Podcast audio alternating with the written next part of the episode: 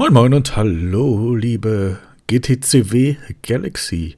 Ähm, ich habe mich dazu entschlossen, ein kleines Audio-Feedback zu machen ähm, zum Pay-Per-View, heißt es Pay-Per-View, Premium Live Event, gibt es dafür einen Namen, ähm, wie dem auch sei, Battle Cry 2023. Ähm, dazu vorweg, den Event habe ich sehr genossen. Ich fand den wirklich sehr cool. Ähm, hier in diesem Audio-Feedback gehe ich jetzt ein bisschen auf die Matches ein. Ich werde jetzt nicht alle Stories runterrattern oder das in aller Ausführlichkeit machen, äh, so wie Kai das zum Beispiel in seinem Feedback macht, sondern ich gehe jetzt, wie gesagt, die Matches so ein bisschen ähm, durch und versuche meine Gedanken dazu zu sagen. Das erste Match des Abends war Barbarossa gegen äh, Caleb Wilson. Das erste der zwei Halbfinal-Matches. In diesem Match konnte Barbarossa gewinnen und damit äh, den Finaleinzug perfekt machen. Ähm, das Match selber fand ich, fand ich okay. Ähm, hat mir Spaß gemacht, das war kurzweilig, aber auf jeden Fall ähm, anständig. Und mit Barbarossa in meinen Augen auch der richtige Sieger. Caleb Wilson ähm, wurde zwar noch anständig ähm, hier reingebuckt, aber ich denke, dass derzeit sein Ceiling erreicht ist, wenn wir ähm, ja, über Top 4 oder Top 5 sprechen. Top 2 oder Top 1 sehe ich bei ihm derzeit noch nicht. Dementsprechend alles richtig gemacht, ihn in diese Situation zu bringen und dann daran auch ja, scheitern zu lassen. Dann das zweite Match des Abends war dann Io Kepa gegen Liam Spencer. Das zweite Halbfinalmatch. Liam Spencer hatte ja zuvor in der ähm, Wochenshow Renegade besiegen können, indem er zu Shelly Nave geturnt war und ähm, ja, alles, was äh, mit dieser Story zu tun hat, fand ich wirklich sehr cool geschrieben. Liam Spencer als Charakter hat das äh, sehr viel gegeben. Ähm, das wurde alles sehr glaubhaft rübergebracht, hat mir wirklich gefallen. Ähm, ja, die vielleicht beste Story, die wir in der GTCW bislang hatten. Ähm, da wurde relativ viel richtig gemacht. Hier in dem Match gegen Io Kepa hat er dann verloren. Da bin ich mir nicht 100% sicher, wie ich das nach dem Booking finde. Ich glaube aber, dass ich das ähm, gut finde, dass er, nachdem er quasi seine Seele verkauft hat, um überhaupt ins Halbfinale zu kommen, direkt äh, auf die Fresse kriegt und verliert. Ähm, ja, passt, glaube ich, ein bisschen zu dem, wie Kai Buskill selbst gern äh, hätte. Ähm, und zu Eo Kepa hatte ich ja im Tierlist-Video schon gesagt, dass ich ihn sehr cool finde äh, dass der zu meinen Lieblingen gehört und dass er dann ins Finale einzieht gegen Barbarossa ist ähm, ja relativ folgerichtig und auch cool, weil das eine der interessanteren Paarungen ist. Äh, die beiden spielen sich ja die Bälle so ein bisschen gegenseitig ganz gut zu. Die, ich finde, die passen sehr gut äh, zu, zueinander von den Charakteren. Und ähm, ja, so als erstes großes, großes Match äh, Io Kepa gegen Barbarossa zu haben, ist, glaube ich, No-Brainer von der Entscheidung. Hier würde ich dann äh, sagen, alles äh, richtig gemacht. Mal gucken, wie es dann mit Buskill, Shelly Nave und Unadjusted weitergeht. Ähm, ich denke mal, da wird dann auch noch äh, Renegade im Wörtchen mit zu sprechen haben, dass es da in Richtung Fede geht. Fand es aber, wie gesagt, ganz cool, dass ähm, Io Kepa hier den Finaleinzug perfekt machen konnte. Das nächste Match, Hardcore-Match, Black Dog gegen El Hijo Espada Letal. Ähm, ja, war mir relativ egal. ich bin jetzt weder Fan von dem einen noch des anderen. Ähm, sehe aber auf jeden Fall ein, dass hier, ähm, dass es hier eine Story gab. ähm, ja, vom Match her war es ein anständiges Hardcore-Match. Äh, würde ich jetzt auch nicht viel zu sagen. Das wäre so das Match gewesen, was für mich in der Realität wahrscheinlich das Pinkelpausen-Match gewesen wäre. Ähm, ohne das jetzt zu abwertend sehen zu wollen. Ja, Black Dog gewinnt. Ich weiß nicht, ob er damit einen kleinen Push bekommt in Zukunft. Möglich ist es. El Hijo Espada Letal habe ich ja gesehen, dass er im Showcase äh, Rumble steht. Also gab es hier anscheinend ein Abstieg, gehe ich mal von aus, was ich generell nicht verkehrt finde. Dazu kann ich aber dann, dann im nächsten Match noch was sagen, denn hier haben wir ein Showcase-Match gesehen. Josh McLaren gegen Alex Heinrich. Beide mit ihrer 9 zu 0 Streak. Wer kann die 10 erreichen? Am Ende gelang es Josh McLaren, der Alex Heinrichs den Hunkules besiegen konnte und damit die 10 zu 0 perfekt macht. Ähm, fand ich ganz cool. Ich fand es auch gut, dass es hier ein Showcase-Match gab. So als Aufbau, so Streak gegen Streak, war echt ganz gut gemacht. Würde ich jetzt kein negatives äh, Wort dran lassen. Und dann können wir kurz über die Entscheidung sprechen, dass ähm, Showcase einen Titel bekommt. Ja, das finde ich persönlich, glaube ich, nicht so geil. Das, was da mitschwingt, ähm, finde ich aber eine ganz gute Idee. Also derjenige, der den Titel trägt und ihn dreimal erfolgreich verteidigt, steigt quasi auf in das Skirmish-Roster. Dass es da so ein Aufstieg-Abstiegssystem gibt, finde ich ganz cool. Ja, ob das jetzt über einen Titel gemacht werden muss oder geregelt werden muss, keine Ahnung.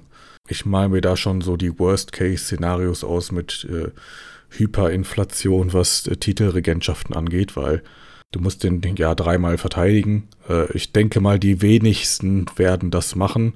Also die meisten werden auf ein bis maximal zwei Regentschaften sitzen bleiben, weil du ja nicht andauernd Leute aufsteigen lassen willst, sondern das ja auch ein bisschen, ja, was ist, worauf du hinarbeitest, was cool ist, was du erreichst, wenn du andauernd äh, Leute aufsteigen lässt, dann weiß ich nicht, nimmt das so der Sache ein bisschen was weg daher kann ich mir vorstellen, dass es äh, relativ viele Titelregentschaften gibt, was ich persönlich so nicht brauche. Ich weiß aber jetzt auch nicht, wie ich das besser hätte lösen können. Ja, wahrscheinlich mit dem gleichen System, nur ohne dass du das als Titel äh, deklarierst, sondern als, keine Ahnung, der, der an der Spitze von irgendeiner Liste steht. Und ja, keine Ahnung. Ist wahrscheinlich alles im Prinzip Jacke wie Hose ich würde dem jetzt auch erstmal noch ein bisschen Zeit geben, bevor ich das schlecht rede. So Titelinflation bin ich generell ja nicht so der größte Freund, aber mal gucken, wie das äh, umgesetzt wird. Ja, ähm, wenn ich dann noch auf die Showcase Battle Royale eingehe, die ja in der nächsten ähm, Showcase-Show stattfindet, da habe ich einige äh, GTCW-Wrestler gesehen, die da, ja, ich sag mal, einen Abstieg erfahren haben.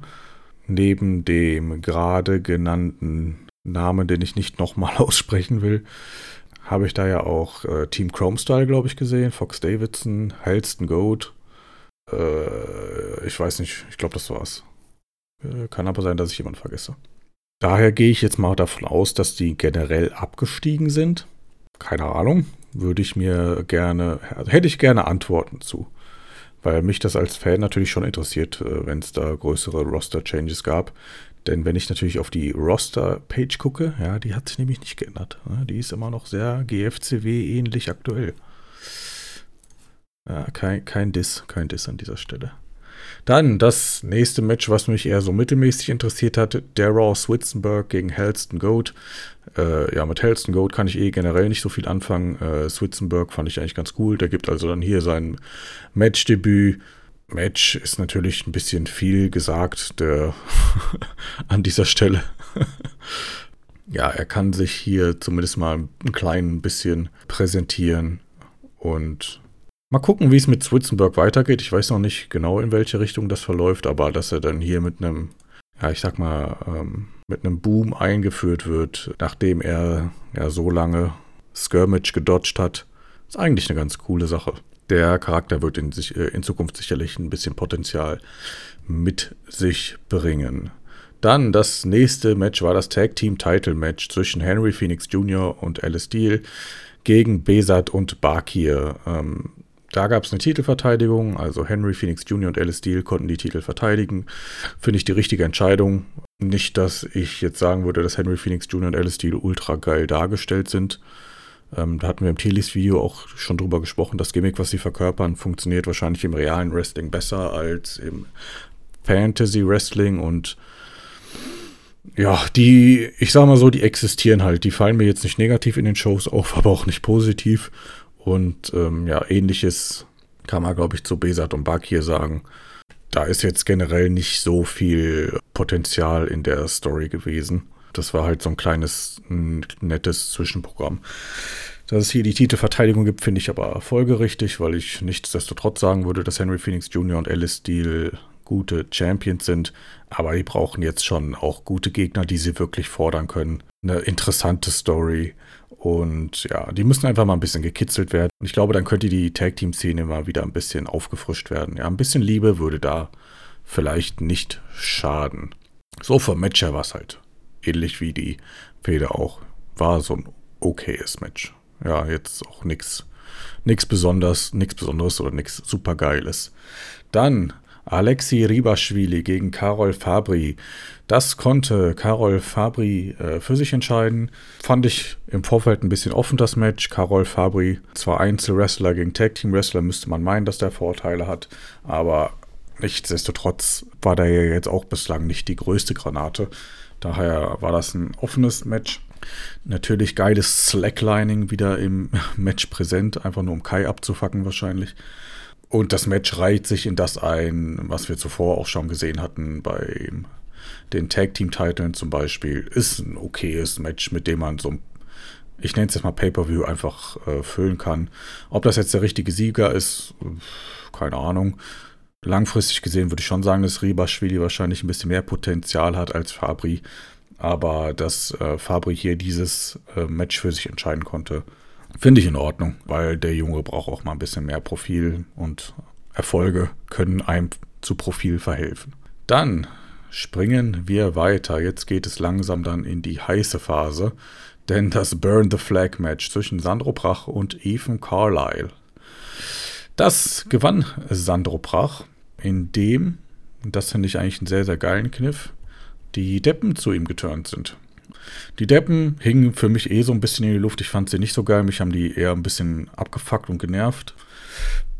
Wenn die jetzt hier eine bisschen andere Aufgabe bekommen, finde ich das auf jeden Fall cool. Das ist ja so ein kleiner Tapetenwechsel. Ich bin da direkt tausendmal investierter, als ich jemals in die GTCW-Deppen war. Und Daher finde ich den äh, Sieg auch ganz gut. Sandro Pach gehört ja eh zu den interessanteren Charakteren. Dass der mal einen Erfolg holt, finde ich ganz gut. Ich gehe jetzt nicht davon aus, dass das der erfolgreichste Charakter aller Zeiten in der GTCW wird. Von daher tun ihm solche Erfolge schon ganz gut, die er ähm, sich dann selbst, äh, die er sich dann selbst auf die Fahne schreiben kann. Und vom Match her selbst war ungefähr das, was ich erwartet habe, würde ich sagen hat Bock gemacht, das zu lesen, war halt ein bisschen was anderes. Und gerade weil es halt ein bisschen was anderes war, äh, konnte man das ganz gut weglesen. Zuvor hatten wir so, ja, okay, mittelmäßige Pay-Per-View-Matches und dann hier dann nochmal ein bisschen was, was ein bisschen was mehr rausstrach. Jetzt nicht vielleicht wegen der Qualität, aber wegen dem Unterhaltungsfaktor. Würde ich sagen, alles richtig gemacht. Ja, gefällt, mir, gefällt mir gut. Mal gucken, wo sich die Sache jetzt noch äh, hinbewegt. Gerade mit den Deppen die ja jetzt äh, zu Ehrenbürgern von Luxemgal aufgestiegen sind. Coole Sache. Und auch cool, dass sie endlich, endlich Bilder haben. das war eigentlich das Wichtigste und was das Match direkt nochmal ein bisschen weiter aufwertet. Dann geht es weiter. Der European Title wurde verteidigt oder wurde nicht verteidigt in diesem Fall. In einem Four-Way-Match. Clemens Baul hatte sich dieses Freeway-Match zum Four-Way-Match gemacht, in dem er nicht nur ausgehalten hat gegen Pekanov, sondern ihn sogar absetzen konnte. Güldenherz und Aldo Nero waren ebenfalls in dem Match. Dann ist das passiert, wovor Pekanov natürlich am meisten Angst hatte. Das ist relativ klassisches Booking. Der Champion verliert den Titel, ohne dass er gepinnt wird. Ich hätte es, glaube ich, ein bisschen besser gefunden, wenn Pekanov der dominantere Champion geblieben wäre, den Titel weiter verteidigt hätte und dann ein anständiger Contender erstmal so langsam aufgebaut wird, der ihn dann irgendwann overkommt. So finde ich das allerdings auch nicht so verkehrt, weil ähm, die Lage, in der Pekanov jetzt ist, ist sicherlich auch interessant für ihn und für den Charakter und auch interessant für den Charakter, der den Titel gewonnen hat, was natürlich Aldo Nero ist. Aldo Nero lebt ja derzeit ein bisschen von seinem Potenzial. Ultra interessant war der jetzt selbst in den Shows noch nicht und dieser Titel könnte ihm natürlich dazu verhelfen, dass er als Charakter einfach ein bisschen interessanter wird äh, und ja, ein bisschen ähm, Potenzial, äh, was er hat, dann auch abrufen kann. ja, also geht es da wahrscheinlich Aldo Nero gegen Pekanov dann in die nächste Runde. Mal gucken, wie es mit Güldenherz weitergeht, ob der dann jetzt was mit Elias Eden macht. Das würde ja irgendwie naheliegen. Aus der European-Szene wird er sich erstmal verabschieden. Clemens Baul ja sowieso. Der hat da ja äh, wrestlerisch eigentlich nichts verloren. Und ja, Aldo Nero gegen Pekanov wird dann also eine, die nächste Fehde werden. Und die erste richtige um den European-Titel. Bislang war das ja eher Pekanov hat den Titel, das ist die Story. Und die, die gegen ihn angetreten sind, Fox Davidson zum Beispiel, das war ja keine richtige Story. Das war ja nur so One-Offs. Von daher, wenn da jetzt eine anständige Story in Zukunft mal gestartet wird, kann ich damit leben, dass er den Titel hier verloren hat, um die zu kickstarten. Dann der große Main Event, Io Kepa gegen Barbarossa. Ähm, kurz vorweg muss ich dazu sagen, ich war schon vor dem Pay-per-View relativ sicher, dass Io Kepa den Titel gewinnt, weil ich dachte, dass Tim sich bei mir mal versprochen hat, weil Tim hat mir irgendwann mal geschrieben, dass er Io Kepa bei Stranded auftreten lassen möchte, was er ja dann nicht getan hat. Aber weil er mir das geschrieben hat, ging ich davon aus, ja, der wird ja einen Grund brauchen. Äh, er hat dann gesagt, ja, wegen äh, Strand und Surfen und äh, sowas. Aber ich habe halt gedacht, okay, er lässt Io Kepa auftreten, weil er den Titel präsentieren will, was ja auch Sinn macht. Du lässt doch keinen Charakter 24 Stunden auf einem anderen Kontinent wegen Strand und Surfen auftreten. Der wird safe den Titel präsentieren wollen. Ähm, hat er dann nicht gemacht. Ich weiß nicht, ob, da, ob das der ursprüngliche Plan war, aber habe ich da halt sofort rausgelesen. Und dementsprechend war mir zumindest im Vorfeld relativ klar, dass Io Kepa den Titel gewinnen wird. Auch wenn das vielleicht von Tim gar nicht so gemeint war, aber zumindest war ich mir relativ sicher. Als Io Kepa gegen Barbarossa dann auch fix war, wurde da eh nur 100% raus, weil Barbarossa hat ja bereits zweimal gewonnen gegen Io Kepa das fand ich relativ unrealistisch, vor allem mit den Promos, die es dann auch in der Show gab, dass Io Kepa ein drittes Mal verliert. Das wäre schon ein bisschen hart gewesen und wäre damit ja auch effektiv raus gewesen aus der Titelszene, wenn Barbarossa den Titel gewonnen hätte. Match fand ich echt cool. Am Ende vielleicht ein bisschen zu viel Dramatik, aber ähm, ist jetzt nichts, was ich großartig bemängeln würde. Ich finde es ein ganz gutes Match ich glaube, Tim hat es selber mit 4,5 von 5 Sternen bewertet. In dem Bereich würde ich es wahrscheinlich auch setzen. Vielleicht 4,25 von 5. Aber für mich auch äh, der richtige Sieger, auch wenn ich denke, dass Barbarossa der interessantere und bessere Charakter ist, ist Io Kepa für mich der bessere erste Champion, weil es ja auch ein cooler Feel-Good-Moment für die Crowd ist und für ihn natürlich auch selber und ja, er die Liga meiner Meinung nach ähm, mit seiner Art als Champion auch gut repräsentieren kann. Wenn er jetzt verloren hätte gegen Barbarossa, dann wäre er, wie gesagt, wahrscheinlich aus der Titelszene raus gewesen. Weiß ich nicht, ob dann die nächste Fehde um den Titel wirklich interessant und cool geworden wäre, weil Renegade ist wahrscheinlich raus, Liam Spencer und danach hast du schon so ein kleines Loch Hättest du Switzenberg hochgezogen? Keine Ahnung.